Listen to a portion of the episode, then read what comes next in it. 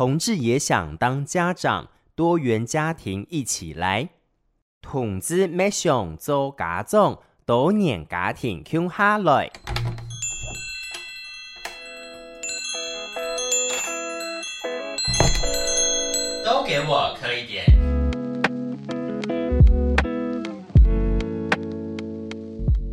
今天呢，我们很开心的邀请到台湾同志家庭权益促进会同家会呢，来到节目当中跟大家分享哈。其实台湾的这个呃性别啦、运动啦，一直走到现在哈。台湾的同志已经是可以结婚了，结婚之后算是组成一个小小的家庭。那再接下来，我们是不是想要有后代的子孙啦，组成一个小家庭、大家庭等等的有关于同志家庭相关的事情？今天我们就透过他们来跟大家分享聊聊。我们今天就欢迎两位来宾，先欢迎同家会的大家长。你好，大家好。我目前还没有小孩啦。那大家好，我是童家会的秘书长小平。Hello，大家好，我是童家会的社工凯文。好，秘书长小平跟凯文两位来到节目当中。哈，其实童家会的这个相关的事情呢、啊，我也是到近年，我觉得啦，我我才比较敢去找不同的单位去做更不同的了解跟访问。那今天呢，请两位来到节目当中，我就想要先问问哈，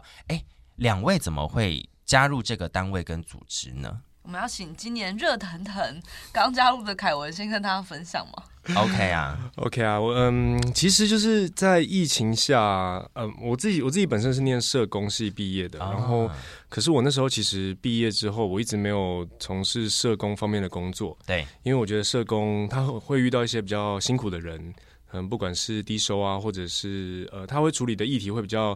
呃，我看很多身边的朋友他。踏入这个职场，然后每天就是忙忙进忙出，然后回家还要处理自己可能比较负面的情绪。今年刚好三十岁，就想说踏入这个产业，然后回馈自己的社群，哦，就是为自己的社群做一点事情，这样子。是，所以是，其实我觉得哈，我爸很常讲一句话，他就说“三十而立，三十而立”。我之前都没有没有太理他，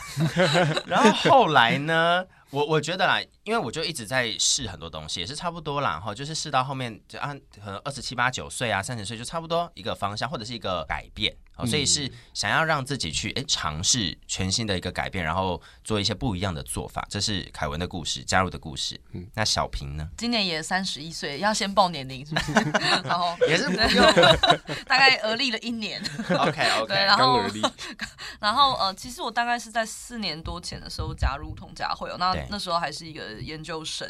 那我在写的那个硕士论文，事实上是跟反同运动有关。哦，对，那我是念动物人权所，所以那时候是研究这些社会运动。那我自己本身是同志基督徒哦，啊、uh -huh. 嗯，对，我是同志的身份，然后又有基督徒基督教这个信仰。那当时看到很多反同运用这种宗教的语言，然后去做一些攻击的时候，其实心里是蛮不好受的哦。所以当时就决定要做这个题目。那因缘际会在一边。写那个痛苦的论文，每天浸泡在反同的言论之中的时候呢，就有呃看到同家会当时有一个专案的一个算是一个工作这样子，然后是专门针对就是同志人工生殖的出版品，对，就是彩虹宝宝的奇幻旅程的这本手册，哦，那就想说啊，那我既然正在做这个题目，那同家会当时也是呃婚姻平权大平台，就是当时主推婚姻平权法案的团体之一，那我觉得是一个很近距离的机会，对，好可以呃用这个专职人。员的身份去观察这个运动，跟协助自己的论文啊。那因为我本来的工作其实是跟媒体有关，oh. 对。那我其实有是在呃立法院做一些国会新闻这样子，mm -hmm. 对。那当时也是恭逢其盛，在二零一六年的时候，也是看到呃立法院被反同包围啊，然后就是种种的冲击，就是觉得自己应该要。跳入这个坑，然后来来来 do something，然后就一不小心在这个坑就大概待了快五年，也而且当了秘书长，呃，对，好像有点越来越难下来，爬不出来，骑虎难下，没关系。但是我觉得其实现在有很多不同的呃单位跟组织，然后也是透过这种。我我觉得啦，我们算是新生代吧，算年轻人吧，哈。透过我们去改变这个社会的力量，就是慢慢的已经在影响，然后可能未来再过十年，就是我们可能要再交付给下面一代。我觉得这是一个很重要的过程了，哈。传承没有错。那两位既然都已经加入同家会了，我们就要请两位跟听众分享哈，到底同家会是什么单位、什么组织，然后再做些怎么样子的事情呢？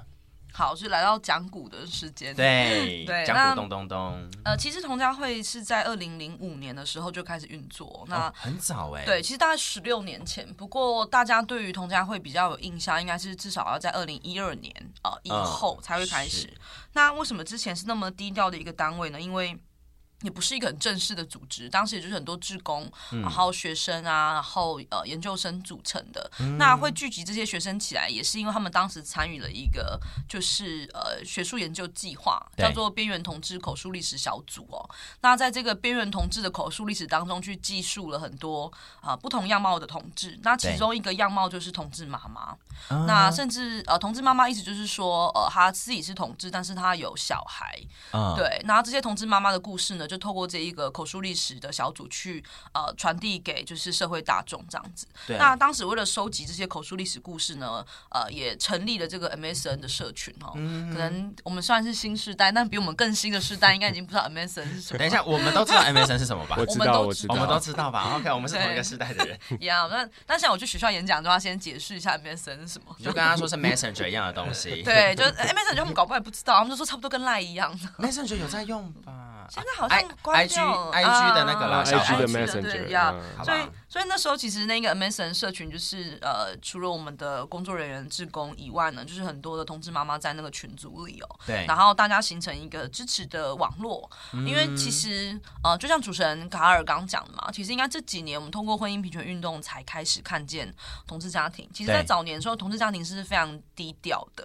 对，因为他们的现身某种程度上来讲是会影响到他们孩子的日常生活，对。啊，所以大家都是比较低调这样子哦。所以那时候其实是呃有了一些政策法案的需求之后，我们才开始比较走上街头的。所以早年的成立其实是来自于一个非常呃随机或者是说天时地利人和的一个研究的一个小计划这样子。所以所以其实呃我这样讲好了，现在的人可能我们要把那个以前的历史拉到现在让大家理解的话呢，就是说现在呢有一群。呃，女同志的妈妈，她们想要生小孩，或她们已经有小孩，她们想要有个互助，所以她们成一个赖群组，对，类似像是这样，非常的现代，对对对，就转译的这个过程。所以，OK，我们也是在接触这些同志妈妈过程当中，才发现说，哦，原来法律的保障对于同志家庭来讲是这么的重要，嗯、然后这不只是。啊，两位妈妈之间，或是两位爸爸之间的这个配偶之间的法律保障，那更重要的是他们跟孩子之间的关系。那也因为这些呃原因，所以后来我们才二零一一年的时候，我们就正式的成立了这个社团法人台湾同志家庭权益促进会。对，不然早年的话，我们就可能是女同志妈妈联盟啊，然后呃，或是拉妈报，就是当时我们发行的一些电子报的名称，然后再参与运动。但是二零一一年，也就是十年前，我们才正式立案。然后现在的服务的。方向其实也蛮多元的，也很期待待会跟大家分享。那接下来我们就要来跟大家分享说，哎，同家会它现在有怎么样子的一些呃方向跟目标是正在进行的呢？诶，其实我们刚刚前面那一段的时候就有讲到，我们看到很多呃同志妈妈，就是在十六年前她是同志，但是她有小孩哦。不过大家可能也会很好奇说，诶，在十六年前，难道呃这个社会就这么的接受同志家庭吗？其实，在我们服务经验里不是哦，他们通常会有小孩，有一个很大的原因是他们都进入过一段异性恋婚姻啊、呃。那其实我们在二零一零年的时候就出版了一本书，叫《当我们同在一家》，那当时就是记述了这些同志妈妈的故事啊、呃，并且正式出版，结果也在一些新书的发表会上，就吸引到了一些同志爸爸，就也现身，然后来跟大家说：“哦，其实不是只有呃女同志社群面临到呃进入异性恋婚姻这样的一个压力跟这一个呃酸甜苦辣。”所以其实很多年轻的同志在看到同家会分享这些故事之后，其实大家就觉得啊，如果我今天是同志，我要成为家长，我还要再这么辛苦的去进入一段哦、呃，我们彼此其实都对彼此不公平的异性恋婚姻，然后才能够拥有小孩。嘛，我想，其实是不好的啦，对，对，也很辛苦，所以这时候大家才开始去找各种啊、呃，不要透过异性婚姻才能够拥有孩子的方式，有可能是去国外做人工生殖，有可能是在台湾收养小孩，所以同家会也是渐渐的从这些社群的需求去发展出我们的服务方向。除了本来的呃呃，我们就有服务同志家庭他们之间彼此认识、聚会联谊以外，也提供想要生养的同志朋友可以去了解更更多的资讯。像呃，凯文今年进来，应该也参与过蛮多场，是跟同志爸爸。我们前面可能提到比较少，对、呃，就是同志爸爸的一些，他想要成为呃同志家长的话，那这些男同志该怎么做一些活动？他们可以分享一下。嗯，就是像我们今年啊，至今已经办了二十六场的人工生殖的讲座，很多哎、欸。对，那中间其实呃，不外乎就是邀请一些台湾的人工生殖的诊所的呃医疗人员来做介绍。对，那。当中也有就是邀请呃有成功经验的同志家长来做经验的分享。今年已经服务了五百多人的这个人次，哈哈哈。对，那刚刚小平也有提到，就是我们也有办理一些无血缘收养的场次，对，会邀请一些呃这些呃跟我们合作友善的呃机构来跟我们做当中的分享，对，那。当中也已经服务了大概一百六十人左右的场次，其实都蛮多的耶。对啊，其实就是在两年前同婚通过之后，我觉得有这样子成家呃想要生养小孩需求的同志是逐年在增加的。所以这个数字有增加吗？小平，就是说在我们同婚结婚的前后，又又或者是我们从历史上的数字上来看，以前在 MSN 刚转这个单位成立的时候。那个时候的数字跟现在的数字，它那个成长比例是很大的嘛？我觉得成长比例确实是大，不过它有两个原因哦。第一个原因是过去这些家庭他可能不会轻易的现身，呃，因为可以想象十几年前这些呃三四十岁的家长们，他们的生长的经验，听到同志或是听到同志家庭这些相关的讯息的时候，可能身边都是一些比较不友善的资讯哦。对，所以即使他们已经是同志家长，他们可能也不会轻易的跟别人说。对，是。那现在我们知道越来越多的同志家庭，除了这些愿意现身的家长以外，其实也。逐渐的看到更多的同志朋友觉得，呃，两年前竟然这个国家已经赋予了我们合法成家的权利，对，那我们是不是可以再进一步去思考下个阶段拥有子女的事情呢？哦、那确实我们在二零一九年五二四法案通过之后，呃，逐年的其实一直都有在增加我们人工生殖跟无血缘双的资讯。在我刚进来的时候，大概二零一七年、二零一八年那那两年的时候，就是法案很还很不明朗嘛，对，所以其实我们可能顶多一年可能办个两三场比较。大型的人工生殖的活动分享，那可能一场顶多就是六十到八十人。对，你说一年如果这样算下来，可能就两三百位朋友，他可以透过同家会的这个活动来咨询这些资讯哦。但就刚凯文分享了，其实光是今年就有二十六场。对啊，哎，三变二十六，哎，对，八倍吗？我觉得一方面也是呃，很谢谢大家对于同家会的支持。我们从过去只有呃兼职的人力，我一开始进来做专案的时候，其实还是兼职，是，然后一直到我成为第一位正式的正职人员，到现在啊、呃，其实我们在台北有我跟凯文，在台中我们有另外一位同仁嘉荣，呃，有三位的呃正职人员在服务大家，嗯，才有办法去做出这么多丰富的活动。那除了我们人变多以外，我觉得也是被这个社群的需求所驱动，因为呃，每次我们在设定这些活动的时候啊，很长就会爆满，对，有时候候补的人次其实都可以多到再办下一场，真的啊，对，因为我们其实也会希望它是一个。比较能够放松交流的状况，所以我们可能一场活动可能会设计大概十五人，是一个比较理想的彼此真的可以交流到。对，因为人工生殖或者是无血缘收养的资讯真的太复杂了，对，你很难听一个讲师可能讲一两个小时，你就哦全部都懂，你就可以马上开始做。其实你内心的一些挣扎、困惑、资讯的复杂程度，你可能是需要跟家长或是跟工作人员我们一起好好的来聊互动。那而且每个人对于生养小孩的想象也是很独特跟不同的。对，所以在这种状况之下，我们希望一个比较好的沟通状况的时候，就会发现本来预计。我们当时好像是预计一个月一一场吧，对，就原本原本预计是一个月两场啦，对，至少两场已经超过，所以我们就会发现，其实呃，这个需求其实一直都很庞大，但是很可惜，目前台湾的法规呢，还是没有办法这么友善的对待同志社群。因为因为其实我在找童佳慧来上节目之前啊，我就已经有跟律师合作，然后我们就在讲说，台湾这个地方，假使要成家生小孩的话。有哪些法律的规定？所以我们就讲异性恋的。然后讲到同性恋，有一个非常非常非常重要的点，就是如果同志想要有自己血缘的小孩，基本上男生是做不到的，只有女生做得到，因为他要跟其中一个家长有有连带的血缘关系。好，应该是应该是说。在台湾，如果你是要呃不孕症，不管你今天是属于生理上的不孕，像异性恋朋友，对，有些生理上的困难，那同志社群我们在学术上比较会称是社会性的不孕，就是在关这段关系是没有办法呃有自两位的血亲子女的。那在台湾的话，人工生殖法所服务的对象是只针对生理性不孕的部分，也就是异性恋夫妻。所以，即便呃刚刚讲的就是说，如果男同志他会需要去做。呃，这个代孕的话，对，呃，不论是异性恋夫妻或是男同志，其实在台湾都没有相关的法规可以依循，嗯，因为确实有一些异性恋夫妻他是有代孕的需求的，嗯，对。但是如果是女同志，那即使她有自己的子宫跟卵子啊，呃，可以来做使用，但是因为台湾的精子银行它的这一个规定十分的严谨，嗯，也是要异性恋夫妻才有办法使用这个精子银行哦，对。所以女同志其实，在台湾现况之下，依然没有办法有人工生殖法的协助。对，所以其实它就有一些法律上的问题，就是没有法律上的协助。所以其实我们那时候在讨论的时候，就觉得我头好痛，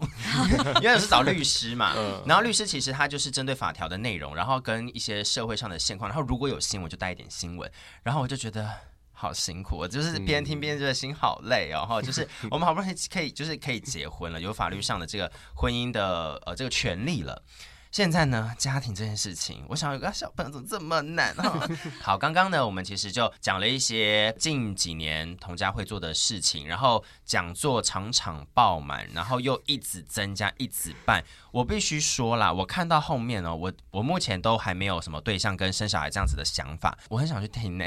真的吗？就是我会想要去听，就是到到底是。内容是什么？因因为我很好奇，就是说，呃，不只是说我现在没小孩，我要有小孩，好，这是一个最可能普世的问题。嗯，可是我刚刚其实听得出来，有很多是已经有小孩的，或或者是说，他们，我我猜啦，我猜应该有蛮大部分可能是他们小孩都已经国小、国中，然后他们就出突然就是跟你们联系，或者是来参加活动这种的，这样子的家庭有多吗？呃，其实。这样的家庭还也还真的不少，因为就像刚刚、哦、呃小平在上一段有提到的，因为这样的家庭他可能不一定愿意现身，对啊，对，因为现身的话势必就是一个出柜的一个状况，对，那只是他可能在网络上啊，或是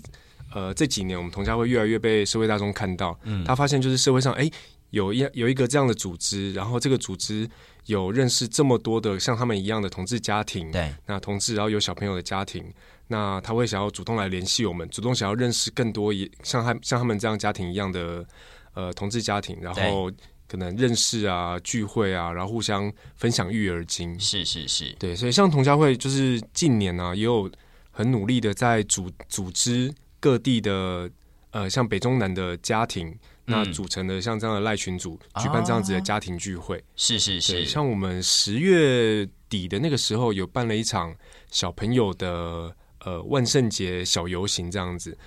呃，其实感觉很可爱。对，现场非常可爱，就是各呃每一位爸爸妈妈就是很努力的帮他们家小朋友扮成呃各种超级英雄啊，女生通常就扮 Elsa 啊。啊对，今年应该会有很多游游戏，也有男生扮 Elsa。男生男生基本上都是超人系列。等一下是男生扮 Elsa 还是爸爸扮 Elsa 不一样？我觉得爸爸可能也想扮 Elsa，但是毕竟是一个公开的公园。对对对对对。那我们都是非常欢迎的，只要你敢。对对啊，感觉很有趣耶。那那些小朋友其实都应该都还是国小或学龄前的小朋友吗？嗯，因为到国中我就不会想。啦，我想国中的大孩子来就会觉得好幼稚，就是我要来吃东西，有好吃的饼干，对，或者就是来认，就是来见他们其他同事家庭很熟识的的朋友。Oh. 我觉得在很多异性恋家庭的经验里面，好像就是小朋友就会跟很多表哥表姐啊、堂哥堂姐，大家都会从小一起长。嗯对对，可是我觉得对于同家会来讲，当然同志家庭的小孩，他们也有自己血亲家族的这些连接，是。但是我觉得他们有个更特别的社群，就是透过同家会办这些家庭聚会，或者是因为同家会而彼此认识，甚至是那种我们常常会看到，嗯、呃，可能当年你在二零一二年或是二零一三年的时候参与了同家会的人工生殖讲座，对，那时候你们都还不是家长，可是呃，大家因为这个讲座彼此认识之后，可能就创一个赖群组，然后或者是说就是一直持续的参与同家会的。的运作，然后哎，陆陆续续大家开始有孩子，所以你们的孩子的年龄阶段也都是比较接近的啊、呃，甚至是说你们可能是去呃相同的国家，比如说都是去美国去做这个人工生殖，然后所以大家的经验比较可以交流跟分享。那这些孩子就是从呃妈妈们、爸爸们还在准备当家长的时候，呃彼此就认识，嗯，然后所以他们的年纪比较相近，大家就会玩在一起。哦、我觉得某种程度上来讲，他们就是彼此之间的家人。我觉得这蛮重要哎、欸。那刚刚其实我刚刚听到小朋友一件点，就是跟凯文刚刚讲到，就是说我们在同志家庭这件事情，我们结婚，但是或我们很常在一起了，但是我可能没办法带我的伴侣跟我的小孩回去看我的家人，所以你们会有遇到这样子的问题，就是说爸妈没办法跟家里出柜啊，小朋友就会觉得，呃，我没有阿公阿妈，没有爷爷奶奶，我也没有表哥表姐这样。我觉得通常这个状况是。比较极端的情况才会是长这样子，oh. 那一般就我们的服务经验比较不会是这样。那为什么不会是这样的原因是，像同家会其实都有提供电子邮件或者是电话的这种咨询。Oh. 那在咨询的过程当中，其实有一个很重要的关键，也就是这些我们都称这些呃。来咨询人叫准家长，就是他准备要成为家长的这群同志朋友。对、嗯，那他们在咨询过程当中的时候，我们也都会适时的提醒他们说，其实原生家庭的支持是重要的。对，就。当你以前是一个个人，你没有孩子的时候，出柜当然是很看你出柜的成本啊，你的考量。每个人拥有的呃选择其实并呃并不一样，所以我们不会强迫任何人都要出柜嘛，这是一个包容的社会。可是当你今天要成为家长的时候，我们会邀请他们进一步去思考，是说这个孩子出生在这个社会，在你的家庭当中，他值不值得，或者是他应不应该跟他的阿公阿妈、外公外婆，甚至是他其他手足去做互动？那其实大家都可以想象，我跟凯，我们都是同志，那我们也都是在异性恋家庭当中长大。对，那在这个过程当中，其实我们也会因为自己性倾向的这个压力而跟原生家庭有所隔阂。对，而那个过程是不舒服的，我们也不希望把这个不舒服再传递给我们的孩子们，就下一代。对，而且孩子很难在只有两个妈妈或是两个爸爸的环境当中长大，因为他要见保姆啊，嗯、他要 上呃公幼啊，他要去幼儿所，他要去国小，所以其实他是跟这个社会去做互动的。那当爸爸们或是妈妈们呃有所隐瞒，或是不希望孩子去认识他们自己是同志家庭的时候，其实，在现实生活当中是几乎不可能，嗯、也会对孩子产生很大的身心压力。对，嗯，OK，所以其实这个过程当中都还是有很多不同的协助的方式，就对了。对，像呃，像凯文以社工的身份，其实协助了非常多的准家长或是家长，去透过一些亲职的课程，嗯、或者是一些支持的团体，让相同情境的家长们可以来讨论出柜啊、伴侣关系啊、教养这个压力。我觉得这部分凯文也可以多分享一些。呃，其实就我们当中，我们我们都知道，就是出柜这件事情不容易嘛。对。那其实站在小朋友的立场来说，他们都可以。呃，明显的感觉到，如果爸妈对于出柜的那个不自在，那他其实自己也会产生一些疑惑，就是哎，这件事情爸爸妈妈、爸爸或者是呃女同志妈妈们避而不谈，那这件事情呃可能是不好的。对，那我以后就是不要也不要跟别人讲哦，我是有两个爸爸或者是两个妈妈。对，那其实我们也是有办理很多的课程，其实是在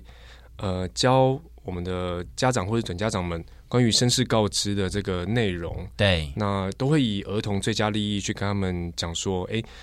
呃，其实为了小朋友好，那真的可以去考虑一下，说你要怎么样去跟你街坊邻居、你的楼下的三姑六婆，或者是呃你的家人、你的同事们，那出柜到什么样的程度？嗯，那其实。不管怎么样，就是这样子，这样子，我们都站在小朋友的立场想，这样是对小朋友最好的。那我就很想要问一件事情，因为其实我们在看很多的影视作品、电视、电影或者是什么小说、音乐等等的，像之前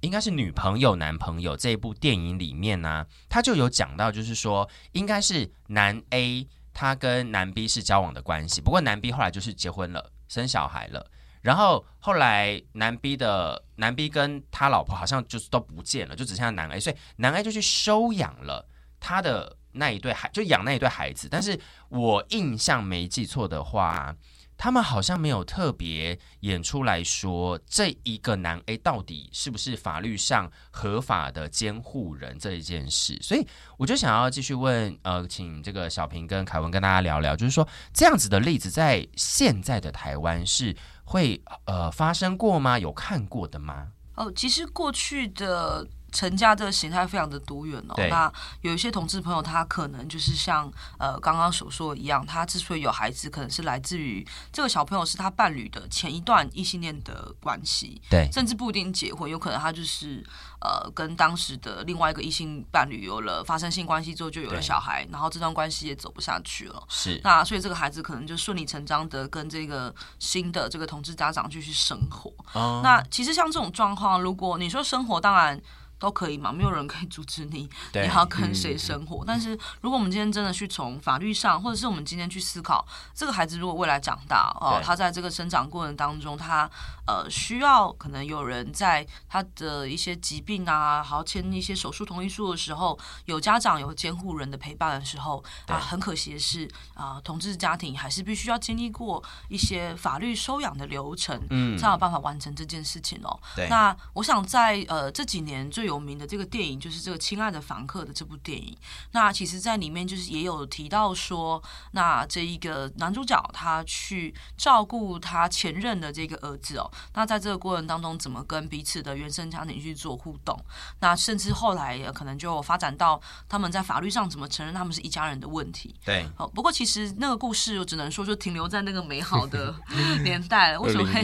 二零一一年之前啊？为什么会这样讲？对，为什么是二零一一？对，因为二零一二年的时候，台湾的收养法规有一个很巨大的改变、嗯、啊，就是国家希望透过第三方的单位，就是一些社工啊的一些把关，能够让小朋友的权利是得到最好的评估的，所以没有办法再由两个大人来单纯的决定这个孩子的侵权是归属给谁，而是必须要透过像是儿福联盟啊、立新基金会这些单位去做申请。嗯、那你也没有办法指定你一定要收养哪一个人的孩子那，这件事情就是会变。得是更具这个社工评估，然后甚至也要有法院这边来通过相关的裁定哦。对，那这边也让我想到说，这几年同家会在做的一件事情，就是呃，刚凯文又有提到，就是我们很努力的呃，在做这个无血缘收养法案的推动哦。对，因为大家可能知道说，呃，同志在二零一九年之后可以结婚了，是，但是可能不知道一件事情是，在这个同婚专法当中呢，我们是没有赋予同志朋友去收养无血缘小孩的这个权利哦。对，那刚刚有讲到二零一二年法律有改变嘛？那当时的法律其实也让很多单身在法律上单身的同志朋友知道说，哦，未来我如果我要收养跟我没有血缘关系的孩子，对，我要去跟呃儿福联盟啊这些单位做申请。可是在二零一九年，虽然同婚法通过了，我找到一个相爱的另外一半，我们缔结这个同性婚姻之后，在同婚专法的限制下，我反而失去了收养的资格，这是不是很吊诡呢？哎，等一下，你没有过之前，我我去我去申请，可能还是 OK 的哦。但是我申请过了之后，他反而挡在外面了，这样子的意思。就是如果我今天是一个单身的同志，就是单身是指法律上的单身啊，我懂我懂。你即即使有男朋友，你还是法律上的单身。对对对，心理上的单身也是可以了。Anyway，那就是如果你法律上没有结婚的话，你是可以提出收养的申请，因为收养是不分性倾向的。对对，但是如果你今天在二零一九年，你跟你心爱的另外一半啊，他是一个同性伴侣，你跟他结婚之后，因为同性专法没有赋予共同收养的权利。哦、oh，所以导致，如果你成为了一个法律上有婚姻关系的同志，你反而失去了这个收养无血缘小孩的资格。哇，那这样就不行呢、啊？对啊，人工生殖又这么辛苦，要参加那么多活动，真的很辛苦。对，在国内要收养也不行。对，那其实还有另外一个限制，我觉得这是同家会在二零一九年很努力在做的事情哦。嗯，就是呃，大家可能不并不知道，同志结婚之后，如果你透过人工生殖有了小孩，这个小朋友呢，在法律上一开始他只会跟这一个负责分娩就是怀孕的妈妈有法律上的关系，因为就是生母嘛。哦、可是另外一个妈妈呢，因为她在呃这个血缘上跟孩子是没有关系的，对，所以他就必须要透过一个方式叫做继亲收养。嗯，继是继续的继哦，那。这也是凯文进来之后一直很马不停蹄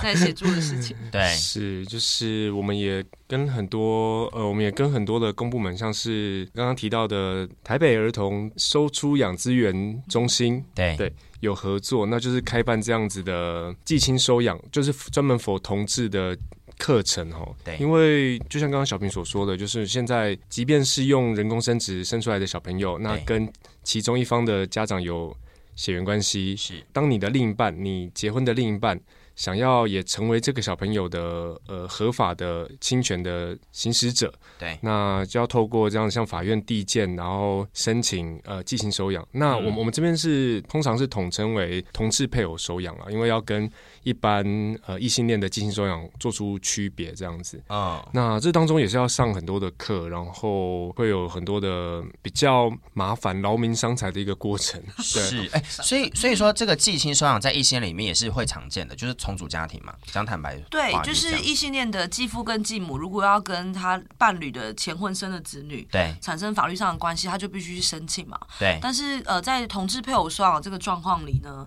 又很不一样的原因，是因为如果今天他是人工生殖的家庭，其实这个家庭是没有经历过重组的。对，就是这个孩子其实从一出生就是跟着这两个爸爸、两个妈妈一起生活。对，所以也是在二零一九年呃法律刚通过的时候，很多的社工跟地方法院不知道啊、呃、同志的继亲这种见到底。哦，该怎么去做评估？因为跟异性恋的样态很不一样，哦、所以除了凯文刚所提到的以外，就是我们提供家长更多的资讯跟经验分享，让他理解说，如果我要去法院申请，或者是我要呃接受这个社工评估的时候，我该注意的是哪些面向，我该做哪些文件上的准备。那同步的，我们也在公部门，也是像各地的地方法院或是负责做评估的社工单位，来建立起这个联系的管道，帮他们上课，让他们了解同志家庭跟异性恋家庭继亲收养的差异哦，所以所以其实啊，我们讲了这么多，我觉得有点专有名词了哈，可能听众朋友会有一点点啊，怎么这么难？因为我必须说，刚刚在聊天访问的过程当中，我很认真的在想说，好，所以这个是这个，所以这个是那个，我很认真在思考说，哦，所以这个应该是这个样子哈。我们讲了这么多有关于呃不呃没有血缘关系的，或者是只有单一血缘关系的这一个呃同志的家庭，他跟他的小朋友。那假设有伴侣，那这个伴侣要如何有这个呃监护权？哈，要如何是这个法定上的爸爸或者是妈妈？其实都有很多不同的问题哈。那我们已经简单介绍完目前可能遇到的问题，跟大致上有怎么样的流程可以去走了。那我就想问喽，听众朋友一定很想知道，哎。都讲了这么多，呃，就是说假假设然后他是可能跟前一段婚姻关系或前一个呃伴侣他有这样的小孩，那现在我新的伴侣，我要如何让这个我的对象也成为孩子的爸爸或妈妈？又或者是说我们在透过呃人工生殖，女生单一人工生殖的时候，诶，那我的伴侣他要如何成为这个孩子的家长？这个继亲收养在台湾现在啊，我们有成功的案例吗？然后那个数字可以跟听众分享吗？嗯，就其实在这几年，呃，同家会的服务经验来看啊，全台湾大概，呃，非常粗估的抓，大概有四百对的同志家庭有育有小孩的这个这个状况。对，那目前其实也是非常粗估的抓，因为可能有人就是呃默默的进行，或者有人呃没有跟同家会联络。对，那我们初估初估了解，大概是有六十对有通过这样子。呃，同志配偶收养的同志家庭，嗯，那其实数量是算蛮多的喽。呃，其实没有到很多哎、欸，真的吗？你看看四百对有小孩的同志家庭，那当中只有六十对，那其实还有大概三百多对的同志家庭，他们的小朋友是只有可能单一的侵权。对对，那其实。呃，我们是希望这个数字可以逐年的在增加啦。那今年我们已经年尾了嘛，哈，今年我们服务跟过往比较起来，有没有让你们就是说，哎，其实我们更可以让。呃，不同的家庭得到这样子的一个权利，有有有朝这个方向在迈进吗？数字有增加，还是说其实每年都还蛮差不多的？因为这跟整个社会会不会有一个关系，或跟个案的这个审理是不是有关系的？嗯，当然，因为这当中其实牵涉到很大一点，就是这对同志有没有结婚？啊？对，因为其实我们今年也有呃我们的一对一的电话咨询专线，对，那很多进线来想要生养的准家长们。对，他们其实很大很大的比例是呃，尤其是男同志，就是他们是没有结婚的状态，可是他们呃想要有小朋友的情况。是。那呃，其实女同志的状况呃也有点也有点类似，嗯哼嗯哼，就是他们其实是还没有结婚的情况下，那可能因为呃年纪到了，那如果在年纪再再长一点，可能就是不适合，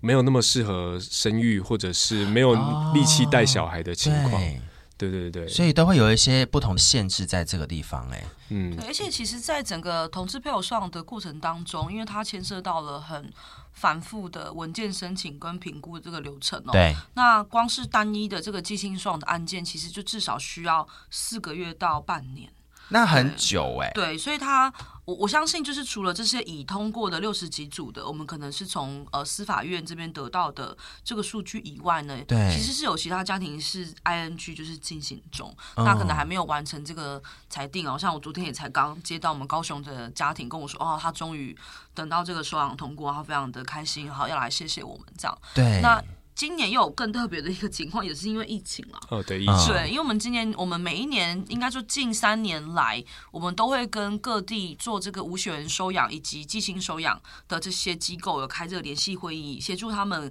理解同志家庭的状况，以及他们面对到一些比较困难的同志家庭个案的时候，提供他们咨询的管道。那在这个过程当中，我们也纷纷听到很多机构说，其实因为疫情的关系，法院不开庭，嗯，或是社工没有办法进家家访，嗯，因为这个。评估是需要他进到你的家中去做访问的嘛？对。那在这个过程当中，因为疫情，他也不可能轻易的去做这些事情。对。所以我们也希望疫情趋缓之后，也越来越多的家庭可以通过这个相关的裁定哦。嗯。那我们也很努力的一直让这个讯息可以更被啊、呃、同志家庭所知道，因为很多家庭可能他想申请，但是他担心社工不友善，担心法院不友善。对。所以像今年。我应该至少办了三场还是场，是跟同志朋友收养成功经验的分享的讲座，是就是邀请家长来做分享。那我们自己这边除了跟家长社群做分享以外，我们也跟台北市民政局合作，哦，就是有做这个同志配偶收养懒人包，嗯，嗯，就是把这个同志配偶收养流程尽量简化，对，让更多的家长可以迅速的理解这样子。哦，嗯，所以其实做的功课跟方向内容真的是又广又多，其实其实真的要。很深，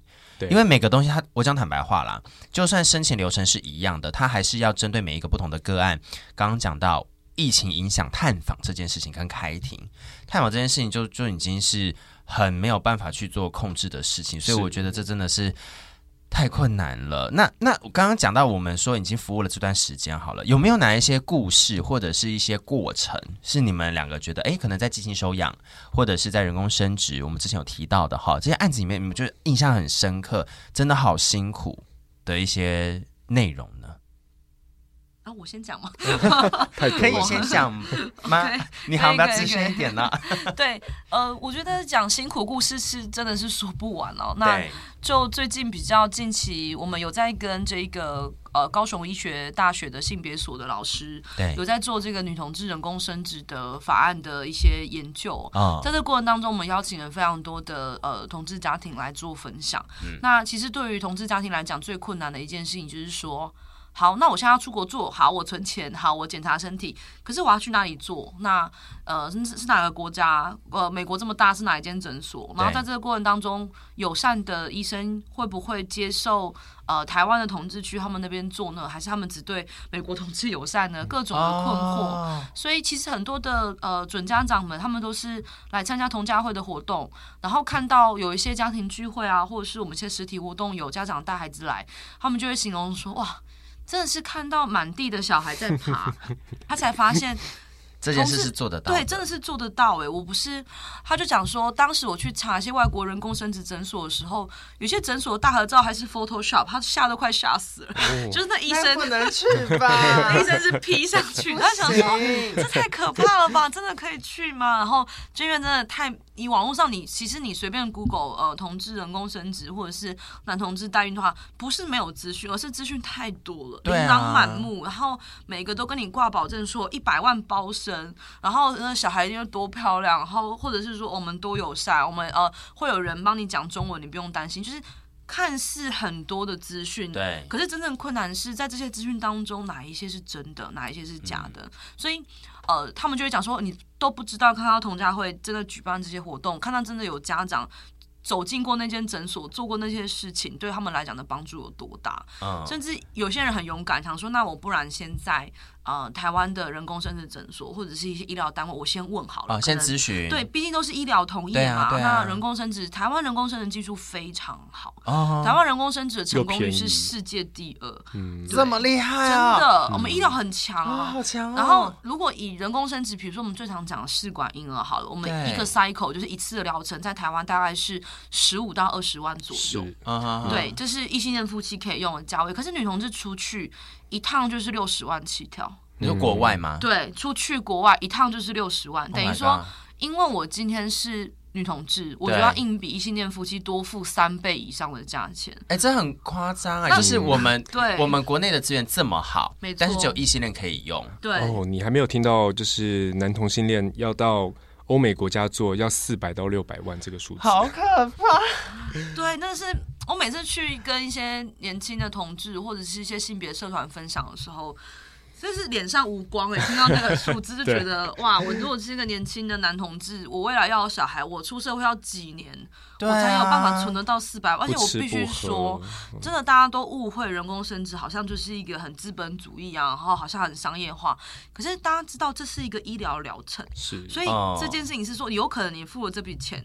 你没有失败，你会失败的，有可能会失败。对，我们就有家长就是这样的故事。他说，我在台湾的人工生殖诊所，我是看着外国的夫妻提着行李箱走进诊所，使用我们国家好的人工生殖技术。可是我顶多只能在台湾人工生殖做了身体检查之后，我就要提着行李箱飞往其他未知的国度。嗯，就那个心情是很难受的，很复杂。对啊，就是因为性倾向，所以在成家立业这件事情上，我们不止等了三十几年才迎来婚姻。平权，我们持续要再继续等待未来我们有办法友善生养的的下一个时代。是，不过刚刚讲了一个多了一个零，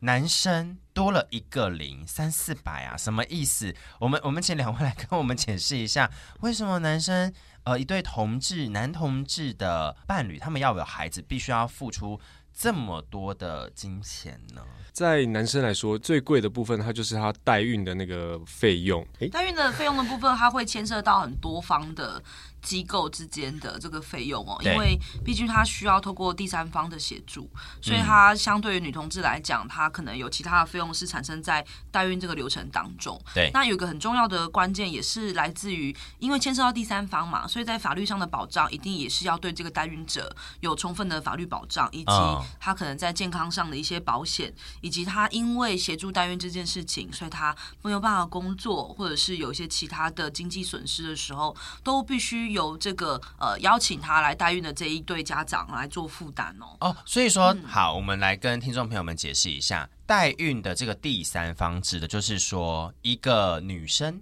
对一个女性，她会协助，就是呃准爸爸们来做代孕的怀孕的这件事情。哦，她会帮忙怀一个孩子。对，然后这个孩子呢，他在呃精子一定是来自于这个准家长身上啊，就是这位男同志。那他们如果是以美国代孕为例的话，他们还是必须去寻找，就是这个卵子，也就是透过这一个卵子库，就像女性寻找精子库一样哦、呃，来制作成一个健康的胚胎之后，对，呃，植入到这个代孕者的子宫当中去做孕育。是。那因为怀孕是一件非常辛苦的事，所以我们必须要充分的保障他在身体健康，他在医疗风险，然后以及他所产生的经济损失。嗯，所以代孕这个很庞大的费用是来自于对于第三方的这个保证。哦，那当然现况下有一个很大的关键是在台湾没有办法做代孕嘛。那如果、哦、没台湾没办法做代理孕母的，对，没办法做代理孕母，那我就只能够去美国的话，对，那因为这个经济损失一定是根据当地他的工作、他的生活水平，嗯、那可能光是在。汇率的换算上 就有很吃亏的。现在美金比较低啊。现在美金比较低，怎么样？还是要做现在做是不是？对，因为比如说我随便举例好，就是如果在台湾一个呃，比如说一位女性，她可能平均月薪是三四万，是是，是，平均上来讲以四万为例的话，那她可能我一整年哦、呃，可能就顶多就是五十万，可能加总其他年终各方面，那我可能就是只要负担这个工作上的损失就好了。嗯。可是如果是一个美国女性，哦、她她在美国的工作可能。就不是一个月三四万台币的这个经济损失啊，对对对对，所以其实整体的换下来，那美国的饮食啊，那他们的医疗啊，各方面其实呃跟台湾的物价比起来也是呃高昂非常多的。对的，那其实在这个过程当中，呃，很多人可能会觉得说啊，那男同志是不是只要负责？出钱，那其实这件事情也是很多人会对代孕有一个比较负面的想法。呃、对，因为我我又不可能陪这个妈妈怀，嗯嗯，我、哦、怎么样？我在美国陪这个妈妈十二个一年呐、啊，陪着孩子长大，不太可能。对啊，对对对，所以其实在这个过程当中也，也也有一些人会觉得说，哎，那呃，男同志是不是只要有足够的经济能力啊、呃，他就可以毫无负担来做这件事情？其实我想还是有很多的挑战，也是想要分享给。听众朋友，因为第一个光是这个经济的门槛四百到六百万，我觉得对于台湾现在的年收入，一般男性的年收入来讲，还是一个很高的负担哦。是，对。然后如果要为了要去降低这个成本，有可能我就必须要去承担。呃，比如说一些非法的途径，就是说可能没有办法去美国啊、加拿大，呃，这些合法的国家，那就变变相是说我只能够去其他灰色地带、灰色地带国家，可能东南亚，可能是东欧。其实今年因为疫情，也有很多的。不同跟人工生殖有关的新闻嘛，对，那其实我们就也会很常听到有很多的代孕宝宝，他在海外出生之后，他没有办法回到台湾。哎，这个我就对就是之前那个什么陈振川，嗯、这个新闻是可以，川哥是可以讲的嘛？可以啊，可以啊，因为因为因为记得之前就有说他跟他现在是老公嘛，对，就是他跟他的伴侣就是有去人工生殖一个 baby，然后因为疫情的关系，真的回不来。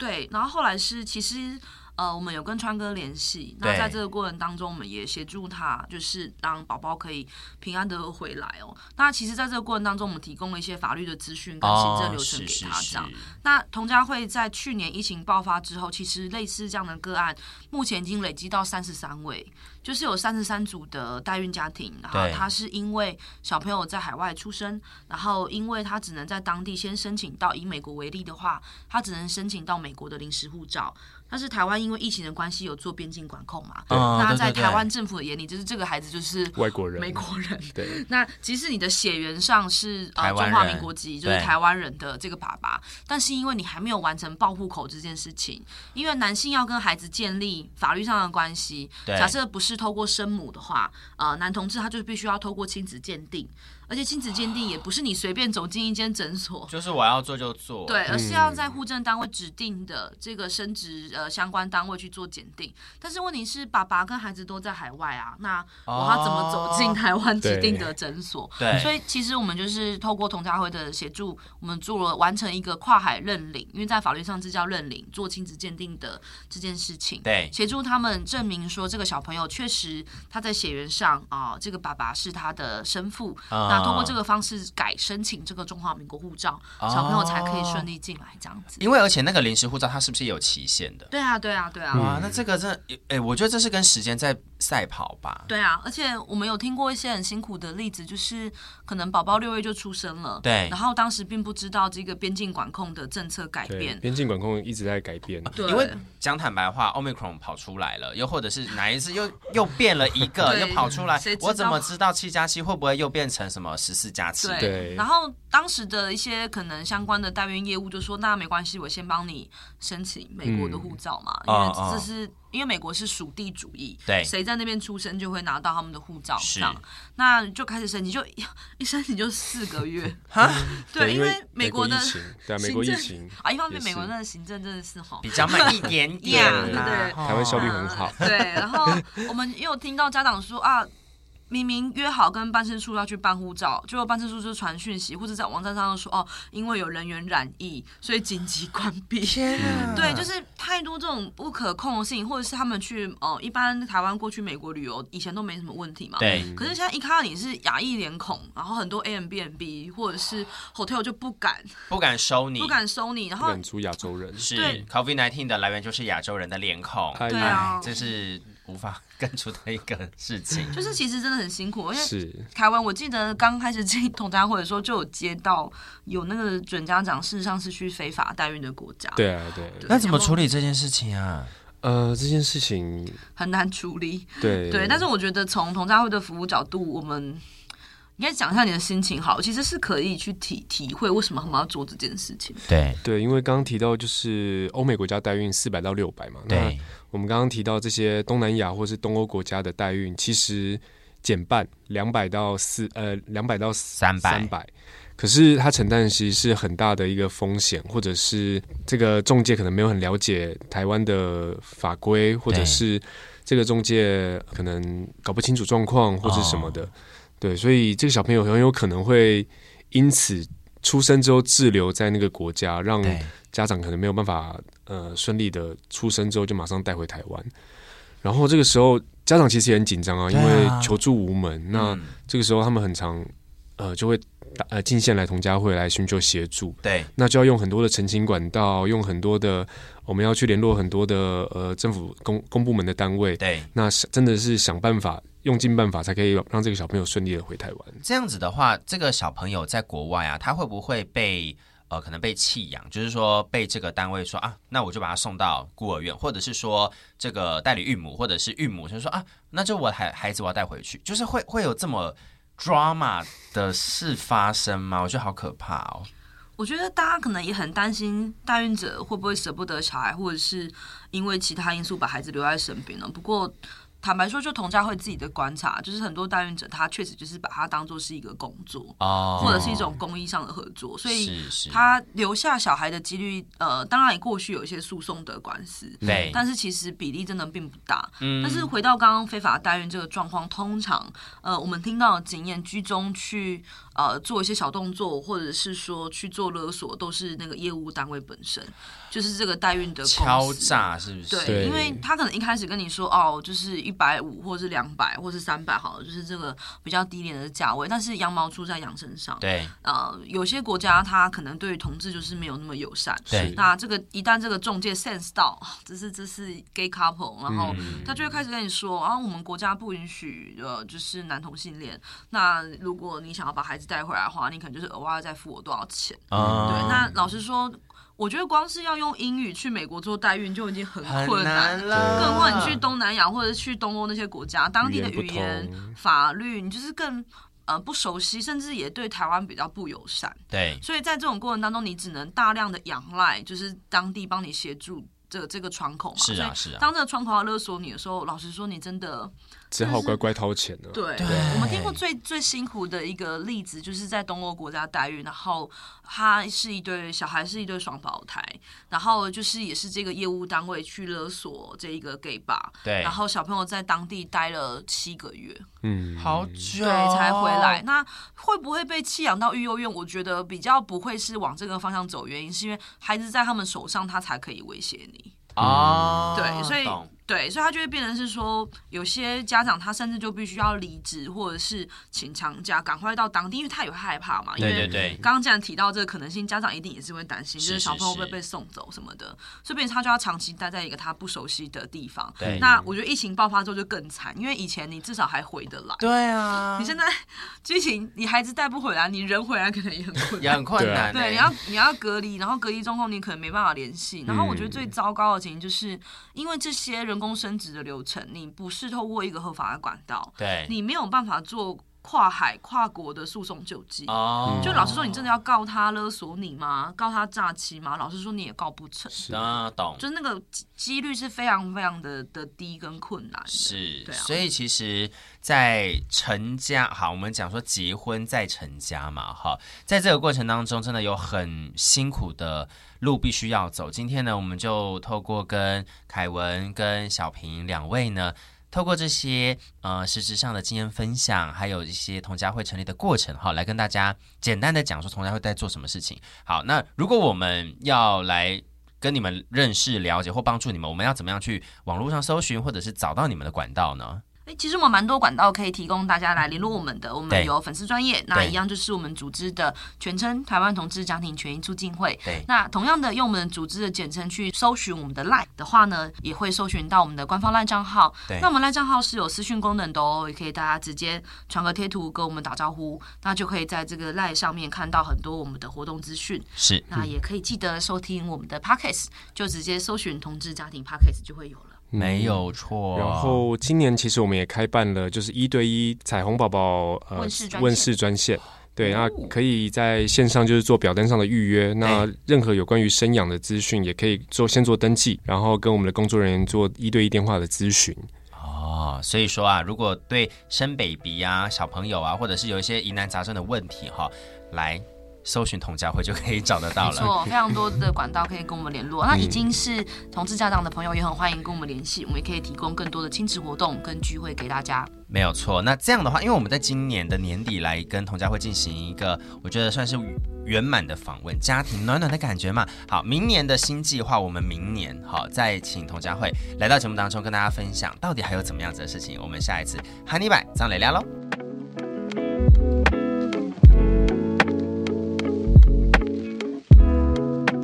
想听怎么样的故事，学怎么样的客家话，都欢迎到 Apple Podcast 留言给我，也请大家评分、订阅、留言。什么泰嘎，按四 C。